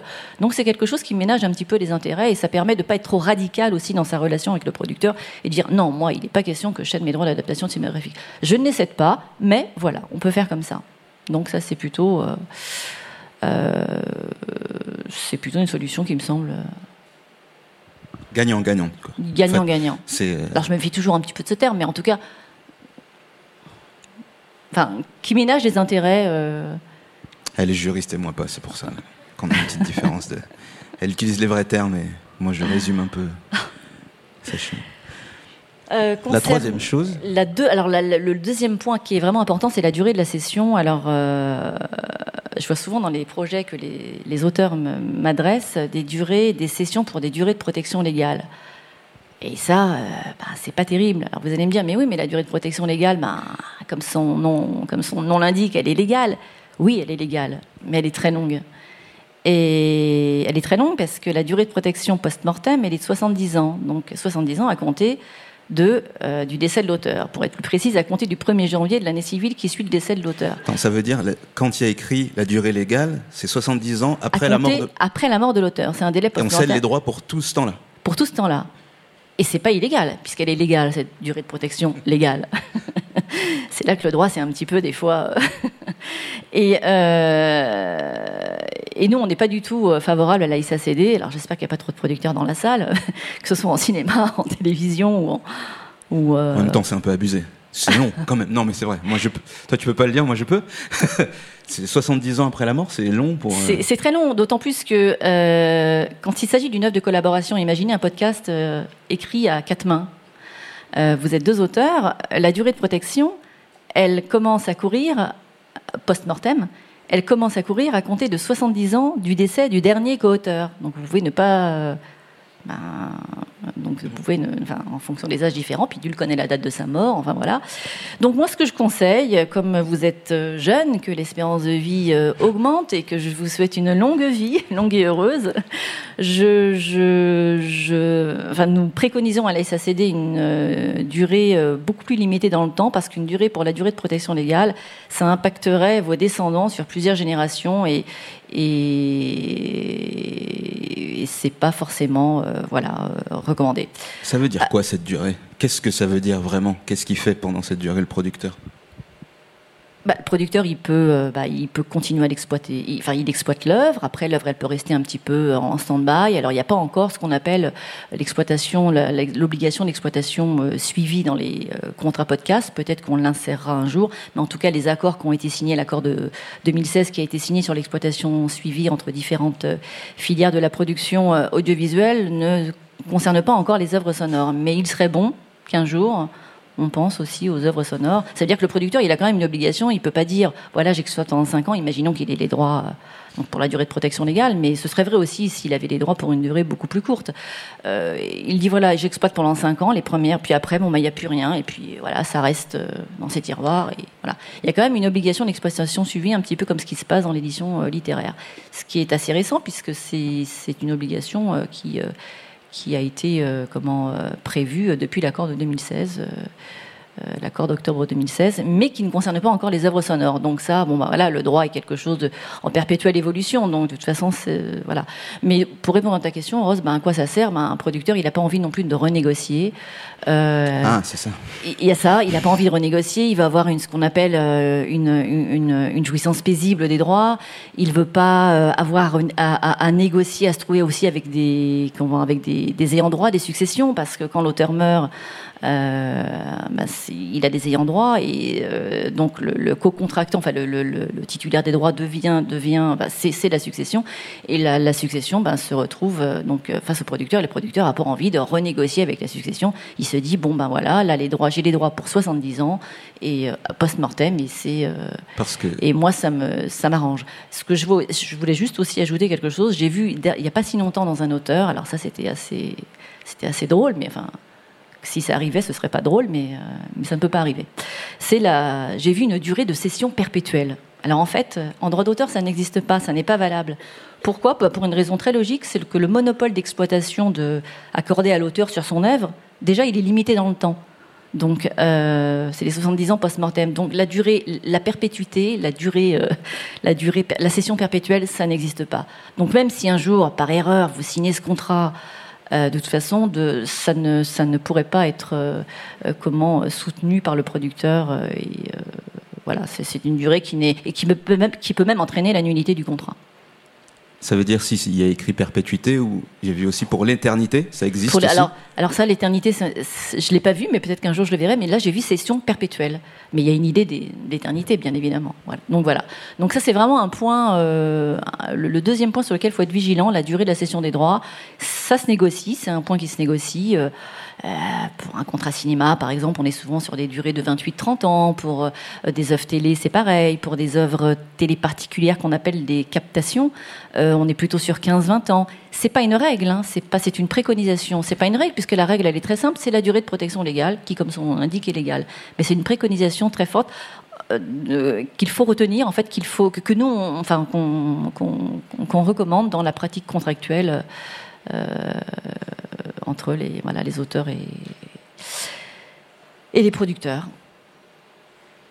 Peut-être que tu voulais ajouter quelque chose ou Donc, je voulais juste dire que, bien sûr, quoi qu'il arrive, si vous avez des questions, vous pouvez contacter la SACD quand vous avez un contrat et on peut vous conseiller euh, là-dessus sur, euh, sur les clauses pour dire, comme vient de le dire Valérie, les durées un peu près normales. Donc des fois, enfin parce qu'il y a des bons contrats, hein, il n'y a pas de, il n'y a pas de souci avec ça, mais justement quand il y a des choses de perpétuité on se dit bon ben c'est un contrat de 2000 euros, ça va permettre d'écrire et tout ça, mais la perpétuité, ça peut, bon, si c'est, moi je savais pas qu'on pouvait l'annuler, tu vois.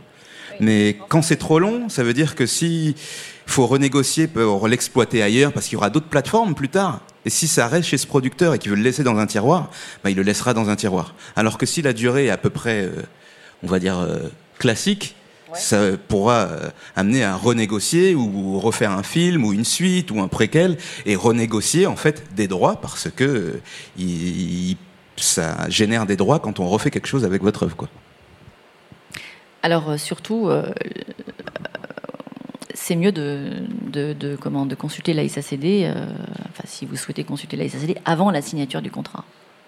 Hein, parce que ça, c'est vraiment... euh, c'est le projet de contrat, en fait, qu'il faut, faut être très attentif à ça. Même si on vous dit, euh, non, mais moi, non, il faut signer demain, il faut signer la semaine prochaine, il faut signer... prenez même 10 minutes, appelez la SACD, indiquez bien que voilà, on vous presse pour signer, et, voilà, mais toujours avant la signature, parce que sinon... ben voilà, quand c'est signé, c'est signé. Euh, Peut-être que tu peux parler un peu de la gestion collective, et puis après je. Ou, je sais pas, comme Tu veux faire ton troisième point à la fin? Comme tu veux. La laisse. rémunération, le troisième point, bah, c'est la rémunération de l'auteur. C'est pour combien? Alors en fait, dans tous les contrats, il y a toujours euh, deux types de rémunération.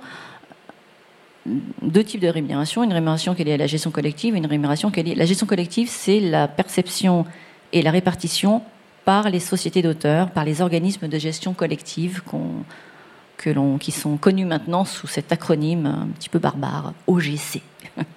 Donc les organismes de gestion collective. Ça, c'est la gestion collective. La gestion individuelle, euh, donc c'est celle qui va figurer dans votre contrat d'auteur. Il y a deux grands euh, points qu'il faut voir dans la gestion, enfin qu'il faut prévoir dans une dans la gestion individuelle, c'est euh, la, la, la, la, rémunération liée à euh, la cession des droits qu'on appelle vous avez, il y, a différents, il y a différents termes qui la désignent dans un contrat, mais tout ça veut dire la même chose. Soit la prime d'exclusivité, la prime d'inédit, la prime de commande quand c'est une euh, une œuvre écrite sur commande d'un producteur ou d'un producteur-diffuseur. Euh, tout ça veut dire la même chose. C'est une somme qu'on vous verse au titre de la cession des droits. Ça ne peut pas être amorti sur les pourcentages puisque c'est une prime. Euh, c'est un ce qui est important de, préciser, euh, et ça je l'ai vu dans, dans, pas mal de, enfin dans les quelques contrats que j'ai que j'ai pu lire, euh, c'est qu'il n'y a pas vraiment d'échéancier concernant la, la, la, comment le, le, paiement de, de, cette prime c'est c'est un petit peu flou. C'est alors c'est bien de, de c'est toujours bien de négocier avec le producteur un échéancier.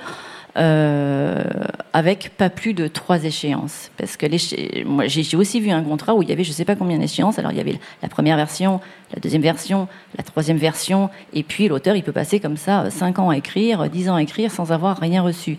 Et donc à chaque échéance, à chaque échéance, pardon, euh, euh, correspond le paiement d'une partie de l'échéance avec un pourcentage très clair euh, à une date déterminée qui peut correspondre à un événement. Euh, bon, bah, en général, l'événement pour les, œuvres, les œuvres écrites comme le podcast, hein, qui doivent être des œuvres très très écrites en fait, euh, c'est la, remise de la première version la signature, ensuite la remise de la première version, l'acceptation par le producteur, et puis euh, voilà, on a nos trois échéances.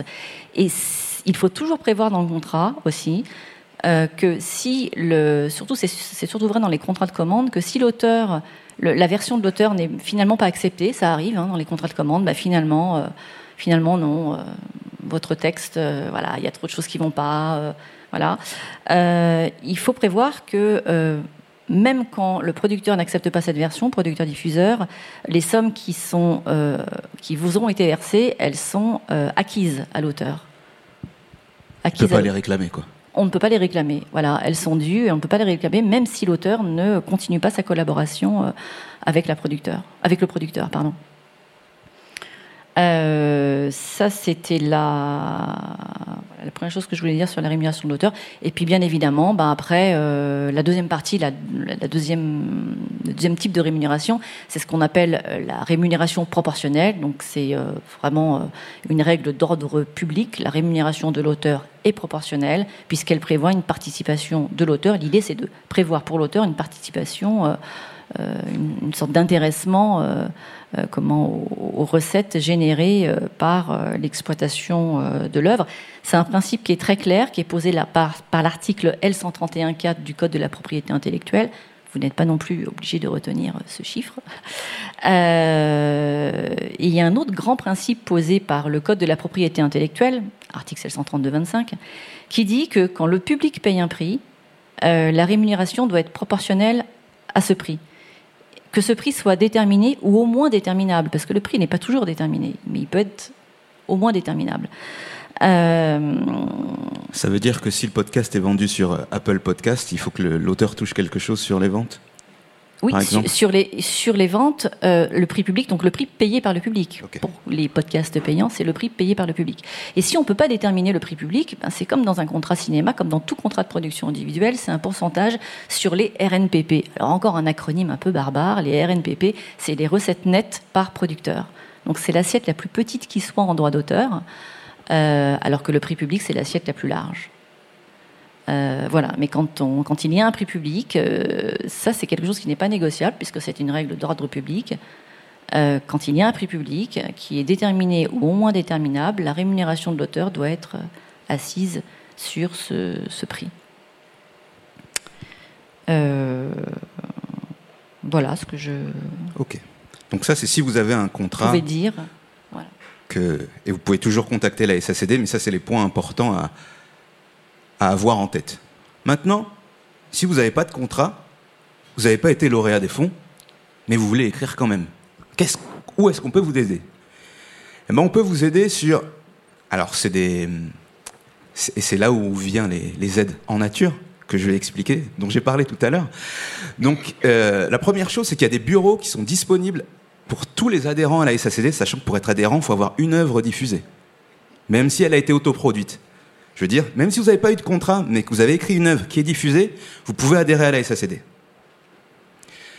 Une fois que vous êtes adhérent ou adhérente, vous avez le droit à utiliser les bureaux. Donc les bureaux, ils sont euh, dans le 9e arrondissement, à côté des nôtres, en fait, littéralement, on va être voisins. Et vous êtes aussi, vous allez devenir nos patrons aussi en devenant adhérents. Et ce sont des bureaux qui sont mis à disposition gratuitement si vous avez besoin de travailler hors de chez vous ou pas besoin de payer un café toutes les heures euh, à la terrasse du bar. C'est à ça qu'ils servent. Donc il y a à peu près il y a 9 bureaux disponibles, il y a 4 salles de réunion si vous voulez travailler à plusieurs. Euh, il y a aussi un café. Donc il y a un café où vous pouvez vous poser sans être obligé de consommer. C'est ça la différence avec le reste des cafés de la rue. Pour moi, moi, je dis que c'est le meilleur café de la rue Balu, euh, celui de la Maison des auteurs. Et vous pouvez euh, venir écrire vos projets. Il faut juste appeler et réserver euh, les places avant pour les bureaux. Et pour le café, c'est le premier arrivé, premier servi, comme une terrasse. Sauf que si vous restez trois heures et que vous avez votre gourde ou votre euh, thermos, eh ben, vous pouvez rester quand même. Donc ça, c'est la première chose. Ça aide aussi parce que des fois on croise des gens qui vont écrire d'autres types d'œuvres, des gens qui écrivent du théâtre, des gens qui écrivent du, ciné- du cinéma, qui font de l'animation. Et euh, souvent c'est quand les gens fument, mais je vais pas vous assister à fumer, mais des fois les gens font la pause clope, ils discutent ensemble ou en allant commander un café. Donc il y a cette chose-là. Dans le même bâtiment, il y a également un auditorium. Donc c'est une salle euh, plus petite que celle-ci, mais c'est le même style de salle, qui fait 72 places, que vous pouvez, celle-là, pour la réserver, il faut payer, mais elle est- le prix est de 90 euros avec le technicien, si vous voulez faire par exemple une écoute de votre podcast, en invitant de la presse, en invitant tous les gens qui ont participé, en invitant des amis pour avoir leur retour, on peut genre baisser les lumières, mettre le son comme ça, et tout le monde... C'est une autre expérience hein, de podcast, parce que souvent ça s'écoute seul, mais vous pouvez faire ça à la SACD également. En plus de ça, il y a deux studios qui sont mis à disposition gratuitement. faut les réserver. Donc ces deux studios de tête, euh, il y en a un qui fait 17 mètres carrés, l'autre 35 mètres carrés. Et il y a du matériel aussi. Donc euh, vous avez des tables de mixage, vous avez des micros à disposition. Souvent, ça peut les auteurs s'en servent pour faire des maquettes. Ça évite d'être chez soi, de faire des trucs un peu euh, de d'enlever, de mettre des rideaux, des. Moi, je fais de la musique, j'ai déjà mis aussi des serviettes pour essayer d'étouffer le son et tout. Ça peut être compliqué. Là, vous avez des studios qui sont mis à disposition gratuitement pour tous les adhérents, et vous pouvez euh, faire des essais, euh, faire des making-of, euh, euh, faire des, même des, des interviews que vous allez garder pour euh, nourrir votre réflexion si vous faites des travaux de recherche avant d'écrire. Il y a tout ça qui est possible. Et donc le matériel est fourni, c'est juste qu'il faut venir avec son équipe ou on peut vous dire le BABA pour s'en, servir, comment on enregistre et tout, mais ça va de la table de mixage au micro comme ça, micro cravate, il y a des zooms, il y a tout ça qui est à disposition. Et le nouveau truc, j'ai pas vérifié si j'avais le droit de le dire, mais je vais le dire quand même. Euh, à peu près, dans un peu plus de six mois, euh, on va dire un peu avant l'été, il y aura un studio de podcast qui sera mis à disposition également. euh, pour enregistrer. Celui-là, il sera que dédié au podcast. Dans l'autre, en fait, il est insonorisé et tout, mais il y a des gens qui font aussi des, enfin, il y a des, des, comédiens de stand, des comédiens ou des gens qui font du stand-up qui font leur teaser. Il y a des gens qui font le making-of de leur film et tout. Là, il y aura un studio dédié au podcast, en plus de d'autres bureaux, des salles de répétition et tout. Mais ce qui est important là aujourd'hui, c'est le studio de podcast et euh, tout ça encore accessible euh, aux adhérents qui peuvent aussi nous contacter. On peut, euh, enfin là vous avez nos noms, vous mettez un, point entre le, prénom et le nom et sscd.fr, vous avez nos mails. Et euh, des fois, euh, moi je fais des visites aussi. Enfin, des visites des bureaux, hein, pas des visites de mon bureau. Mais on peut, vous pouvez, si vous avez des questions, venir nous voir également, ou on traite par mail si vous habitez un peu loin. Mais n'hésitez pas si vous avez des questions. Des fois, on relaie aussi des, des appels à projets qui ne sont pas à l'initiative de la SACD, mais tant que ça aide les auteurs, en fait, on, essaye de faire circuler l'information. Il reste quelques minutes pour des questions, si vous en avez. Cinq minutes. Merci pour toutes ces infos. Vous avez fait une description très euh, sympathique de la bourse Beaumarchais. J'ai une petite question là-dessus. Euh, le, montant de la bourse, il est, si je, je ne dis pas de bêtises, variable, c'est entre 2 et 4 000 euros. Mais du coup, comment on justifie en tant qu'auteur qu'on a besoin de 2 ou de 4 ou de euh, 3,5 euh, À part la taille de la maison de la Sarthe, évidemment, je ne vois pas de solution. C'est souvent lié à la durée de l'œuvre, en fait. Parce que si vous faites un unitaire de 30 minutes, vous n'allez pas avoir le même montant que quelqu'un qui fait un 10 fois 20 minutes. C'est ça. C'est souvent autour de ça. C'est ça qui justifie, euh, parce que, en général, plus il y a de minutes dans la fiction, plus ça demande du travail. C'est après c'est le jury qui décide, mais c'est souvent comme en fait l'enveloppe est fixe et qu'ils veulent, euh, euh, enfin, ils veulent euh, avoir plusieurs lauréats. C'est souvent en fonction de ça qu'il y a la variable. Et c'est pour ça qu'on prend, qu'ils prennent aussi tout type d'œuvre. Mais c'est sûr qu'un unitaire de 20 minutes et une- longue série n'aura pas la même chose. Je sais pas si ça a répondu clairement à votre question. C'était ça? Oui? Ah, vous en avez une autre? Complément, Mais non, merci. Mais juste du coup, en tant qu'auteur, on n'a pas à justifier de ça en fait. Ah non, non, pas- non, Il n'y a pas à, à, j'allais dire à, à se, enfin à dire pour telle et telle raison, mon temps coûte tant, donc je passe tant de temps, etc. Non, non, et non, vous pas- me- vous n'avez pas besoin. Pas Ok, du tout. Merci.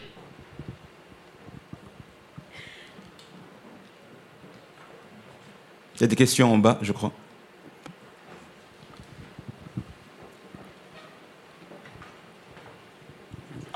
Bonjour. Euh, c'est une question juridique. Après signature du contrat de cession, on entre euh, en réalisation et en studio en production. Le texte est changé. Imaginons, c'est un exemple, le texte change, même un personnage s'ajoute. Donc l'œuvre en est forcément modifiée. À qui appartient l'œuvre après signature Après modification alors qu'on a déjà signé? Bah, ça devient en fait une œuvre de collaboration. Euh, alors en général, quand il y a une adjonction d'auteur, le producteur doit prévenir l'auteur euh, qui a euh, commencé à écrire, euh, à écrire, enfin qui a commencé à écrire l'œuvre et qui a signé son contrat. Votre question, c'était à qui appartient une fois, que le, contrat a été signé et qu'il y a modification du texte, comme ça arrive très régulièrement après signature, parce qu'on entre en production et que Emmanuel l'a dit aussi, les comédiens changent, le texte change, des fois des personnages se rajoutent, des intrigues se modifient. Euh, à qui appartient ce- cette nouvelle œuvre Est-ce que l'auteur peut l'inclure en fait dans son droit d'adaptation? Imaginons un personnage prend de l'ampleur alors qu'il n'existait pas au moment de la, la signature du contrat. Est-ce qu'il a les droits sur ce personnage aussi? C'est lui qui écrit quand même? Oui. C'est juste le producteur demande de rajouter un personnage. C'est ça votre exemple, par exemple. Ou, ou alors c'est en collaboration parce qu'on est sur quelque chose de très informel. Le réalisateur euh, ensemble rigole sur la cabine pendant un an, ou un comédien propose une improvisation et tout. En fait, tout prend quelque chose de très collaboratif et on n'a pas, il n'y a pas de contrat écrit ou quelque chose de scriptural qui prouve euh, l'émergence de l'idée. Bah, en fait, là, ça devient, c'est ce que je, enfin, c'était la, oui, ça, ça devient une œuvre de collaboration et donc euh, une œuvre à la création de laquelle ont participé plusieurs auteurs euh, à des moments différents et donc euh, si l'œuvre a été vraiment a subi des modifications substantielles, j'aurais tendance à dire que c'est une nouvelle œuvre et qu'il faudrait resigner des, des contrats en fait. Et si ça signe pas justement parce que le producteur n'a pas envie de s'amuser à Bah, ça, c'est l'entrée dans, dans la vie réelle et c'est un petit peu, euh, un petit peu compliqué. euh, il y a euh, litige, euh, il y aura forcément litige à un moment. Pas euh. forcément, ça peut se, ça peut se, se, se, euh, se résoudre euh, de, manière amiable. Enfin, après, il faut, il faut toujours essayer de, de, de comprendre la motivation du, du producteur pour voir pourquoi avoir ajouté ce personnage, euh, pourquoi. euh, euh, oui, enfin voilà, ça c'est vraiment de la pratique contractuelle. Et comme on négocie pas encore, ah oui, ça je voulais vous le dire, on négocie pas encore le type de contrat. On négocie pas d'ailleurs tout court les, contrats, euh, les contrats podcast. Peut-être qu'on le fera un jour. Euh, donc ça c'est peut-être des, problématiques auxquelles on sera confronté et auxquelles il faudra qu'on réfléchisse plus sérieusement. Mais j'aurais tendance à vous dire que déjà c'est une œuvre de collaboration, enfin qui devient de collaboration. Elle n'est pas dès l'origine comme un film, par exemple un film cinéma ou une œuvre télé ou une série où il y a plusieurs co-auteurs qui travaillent ensemble, qui travaillent euh, par exemple sous forme de, de pool de scénaristes, comme on le voit beaucoup euh, aux États-Unis, mais euh, aussi maintenant en France, et que cette œuvre elle est devenue une œuvre de collaboration. a posteriori. Et donc, elle change un peu cette œuvre. Alors après, si c'est- l'intervention de ce personnage intervient à la saison 3, par exemple, ou au troisième épisode, alors si c'était une série, déjà, il devrait y avoir une Bible, un peu comme il y a dans les contrats, dans les contrats de production audiovisuelle euh, euh, classiques. Euh, et donc, il faut que les auteurs de la Bible, qui justement définissent tous les, euh, tous les personnages, aient un contrat, qu'on appelle un contrat Bible, avec, les, avec les, le, le producteur. Mais en, en tout cas, dans l'audiovisuel, s'ils ont juste émis l'idée, mais que vous écrivez le personnage, c'est pas eux. Oui, Techniquement. S'ils disent Ah, mais ce serait bien de rajouter un jumeau maléfique, on n'est pas auteur. D'accord, voilà. Mais vous pouvez, tout- vous pouvez quand même être invité par le producteur à réfléchir. mais- Euh, vous pouvez, euh, euh, vous pouvez être invité par le producteur à réfléchir à cette idée, ce qui est complètement différent d'être mis devant le fait accompli. Réfléchir à une idée, pourquoi pas euh, mais l'idée, on dit qu'elle est de libre parcours, elle n'est pas protégeable par le droit d'auteur. Ce qui est protégeable, c'est euh, la, la matérialité, la matérialité de la, la- la- enfin, la mise en forme de, de l'idée. Donc, euh, donc voilà, euh, voilà.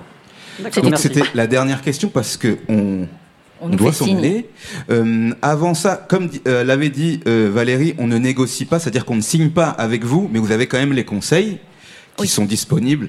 Euh, euh, voilà, on vous répond sur votre contrat. Ça, c'est possible. C'est juste que la SACD ne signe pas le contrat avec vous. On n'est pas signataire du contrat Voilà. comme on le ferait pour des contrats cinéma ou des contrats télé, où là on peut être mandaté par l'auteur pour euh, négocier la condition de ses droits d'auteur. Euh, on agit un petit peu comme un, comme un agent. Et euh, c'est un service périphérique que la, que la société euh, propose aux auteurs depuis un certain nombre d'années maintenant. On n'a pas inclus dans ce périmètre d'activité les contrats, euh, les contrats podcasts, les contrats pour les œuvres sonores d'une manière, euh, euh, manière générale, parce que les œuvres sonores, elles sont souvent produites par les diffuseurs eux-mêmes et que ce sont des euh, et, et qu'il n'y a pas vraiment que c'est très encadré. Alors pour le podcast, justement, ça ne l'est pas complètement, sauf quand c'est des podcasts produits par Radio France, c'est quand même très bien encadré. Et donc bon, voilà, c'est on est quand même dans quelque chose d'assez euh, vertueux, euh, ce qui n'est pas toujours le cas. Euh, Mais peut-être qu'un jour, on, on étendra notre périmètre d'activité et on négociera les contrats, les contrats podcast. Donc merci au festival, merci à la technique, surtout merci à vous. Et euh, on reste un petit peu si vous voulez qu'on discute là. Merci beaucoup. Et sinon, vous avez nos noms. Vous pouvez, vous pouvez même aller sur le site de la SACD euh, pour avoir des renseignements. Et je crois que c'est l'heure du goûter. Bon week-end si on se revoit pas.